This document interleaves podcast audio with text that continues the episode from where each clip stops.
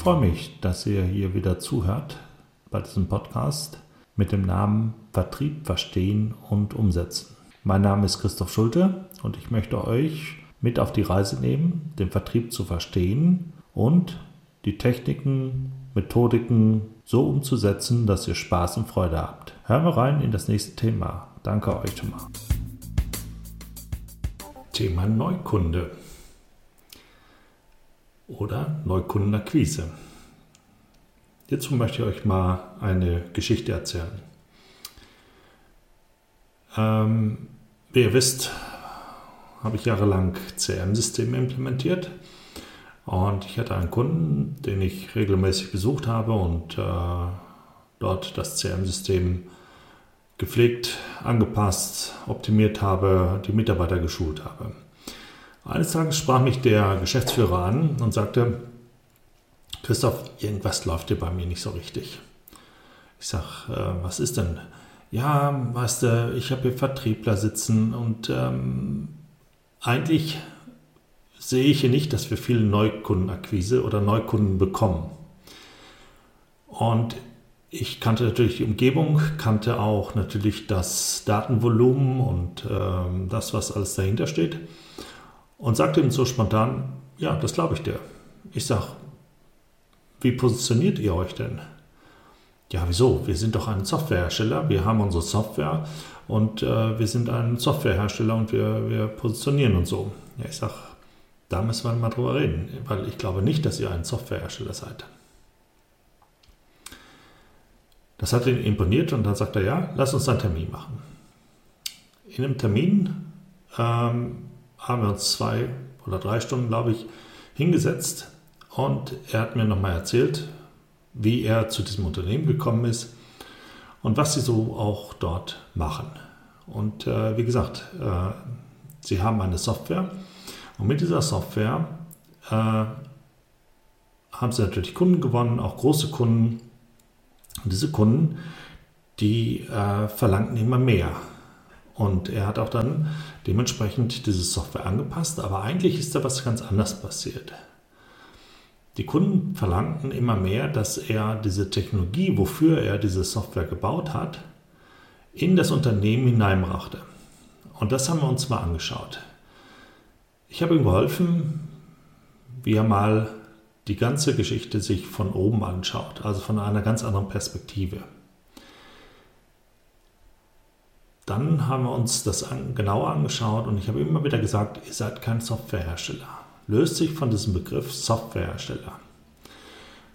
Und nach einer gewissen Zeit und mit vielen Fragen, die gestellt worden sind von mir und die er dann beantwortet hat, wo er in der tiefen nach, nachgedacht oder in der Tiefe darüber nachgedacht hat, kam er eben darauf, dass sie eine Technologieanbieter sind. Nicht nur Anbieter, sondern Technologieimplementierer sind. Und daraufhin haben wir eben den ähm, ja, den Kernprozess definiert. Und mittendrin sagt er, da, aber eigentlich, Christoph, eigentlich kann ich das nicht so machen. Ich sage, wieso nicht? Ja, aber weißt du, wir sind doch Softwarehersteller. Ich sage, warum? Ja, weißt meine Mitarbeiter, wenn ich denen jetzt sage, wir sind Technologieanbieter, dann ist da eine Abteilung, die macht das nicht mit. Ich sage, wieso? Ja. Er sagte, die sind technikorientiert, die wollen die Technik haben. Und dann haben wir uns das mal angeschaut und haben wir gesagt, okay, hm, der Kernprozess sagt ja aus, dass du eindeutig bist, dass der nicht kopierbar ist und äh, dass dieser ähm, Kernprozess einen Beauftragten hat, der diesen Kernprozess be, ähm, der, der Inhaber ist. Wir können aber auch einen zweiten Kernprozess aufmachen. Du kannst mehrere Kernprozesse haben. Und somit hatten wir dann eben diese Brücke auch geschlagen, dass wir hier einen zweiten Kernprozess definiert haben und auch diese Mitarbeiter aus der Technik sich wohlgefühlt haben mit der Begrifflichkeit. Weil man hier eben äh, gesagt hat, wir sind äh, Technologie, äh, Entwicklungs, äh, nee, ich glaube, es war, mh, hm, wir sind ein äh, Software-Technologie-Entwicklung betreiben so haben wir es gezeichnet. Aber was will ich damit sagen? Was ist dort wirklich passiert? Wir haben ganz am Anfang darüber gesprochen, dass er gesagt hat, dass er hm, Neukundenakquise machen wollte und wir erstmal jetzt darüber gesprochen haben, dass wir einen neuen Kernprozess definiert haben. Wo wir aber das gemacht haben und der Ansprechpartner, also der Geschäftsführer, das jetzt verstanden hatte und das bekommen hatte, hat er eine ganz andere Sichtweise bekommen. Er ist dann natürlich ähm, zu seinen Mitarbeitern gegangen und hat diese neue Ausrichtung verkündet bzw. mit Leben gefüllt. Und er hat allen Mitarbeitern immer wieder gesagt, das ist unsere Ausrichtung. Wir sind keine Softwareanbieter, wir sind Technologieanbieter, wir sind Technologieimplementierer. Wir geben den Kunden die Technologie, die er braucht, damit er wachsen kann. Und daraufhin ist die Kommunikation hat sich verändert in dem Unternehmen und die Kommunikation mit dem Kunden hat sich geändert. Weil man nicht mehr zu dem Kunden rausgegangen ist, hat gesagt, wir haben wunderbare Funktionen, wir können hier äh, Excel-Sheet einfach einladen und du hast alle Daten da und du siehst eben hier die Funktion und wir können dieses spiegeln und wir können hier was vergleichen und wir können dieses, das sind alles Funktionen und Eigenschaften, die immer wieder gesagt worden sind. Und der Kunde, ja, ja, ja, aber im Endeffekt dann, naja, was soll ich damit? Der eine oder andere hat es natürlich verstanden, und äh, hat natürlich auch gekauft, aber Neukunden waren einmal sehr, haben gesagt, ja, wieso, das kann ich auch mit meinem Excel machen noch weiter, ja, ist mehr Aufwand, aber das kriege ich auch hin. Aber wo man erstmal diese Technologie besprochen hat und den Mehrwert herbeigeführt hat, was diese Technologie für den Kunden, also den Endkunden, der es danach einsetzen soll, bringt, hat dann den Schlüssel gebracht, womit die Neukundenakquise ganz anders funktioniert hat und auch wesentlich effektiver.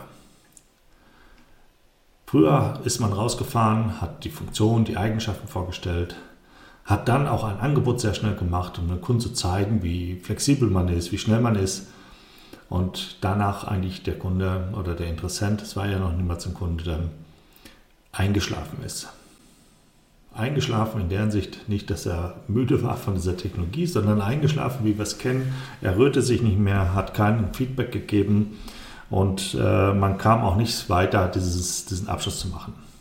Erst wo man diese neue Ausrichtung hatte, sein Vertriebsprozess angepasst hat, Angebote auch nur noch rausgeschickt haben, wenn viele, viele Fragen vorbeantwortet beantwortet worden sind von dem Kunden und der Kunde auch Signale gesendet hat, dass er interessiert ist, so interessiert ist, dass er auch einen Preis von 50, 60 oder 100.000 Euro investieren möchte, hat man dann ein Angebot abgegeben und die Quote stieg.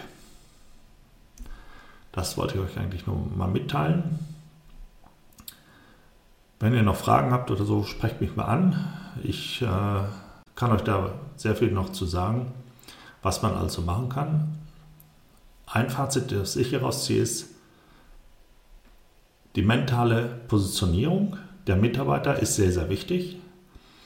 Schaffen die Mitarbeiter es nicht, sich auf dieser mentalen Ebene einzusortieren, gibt es eine ganz andere Kommunikation. Wie kann man das herbeiführen, dass auch die Mitarbeiter das schaffen, dorthin zu kommen? indem man diese Positionierung hat, indem man aber auch sie trainiert, sie immer wieder äh, zeigt, wie die neue Kommunikation funktioniert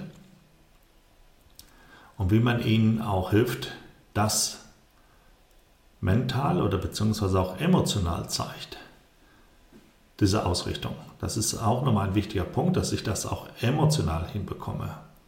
Also nicht sagen, ja, lieber Kunde, wir haben hier ein schönes Angebot für euch.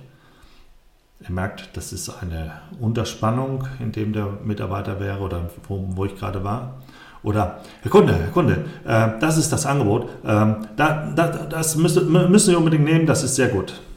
Also da bin ich in der Überspannung, sondern in der Grundspannung zu sein.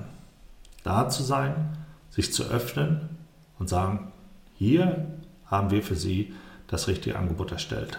Schauen Sie es an, lassen uns darüber reden, es wird Sie begeistern.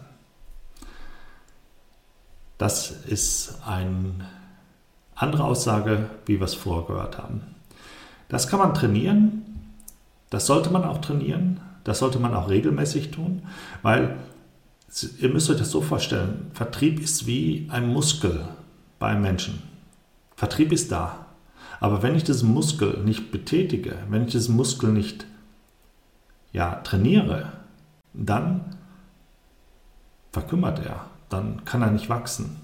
Und das ist mein Ansatz zu sagen, ich möchte Unternehmen unterstützen, dass sie mit dem Vertrieb in das Wachstum kommen. Und dafür habe ich Mentoring entwickelt, dafür habe ich äh, Langzeitbetreuung, die ich anbieten kann, oder aber auch ähm, Kommunikationsschulungen anbiete, wo man eben das trainieren kann, was ich gerade gezeigt habe, dass man in die Grundhaltung kommt und eine ganz andere Kommunikation herbeiführen kann. Das war's. Ich wünsche mir, dass ihr euch, dass ihr dort einen Mehrwert bekommen habt und dass ihr mir mal schreibt, wie ihr das seht. Danke euch.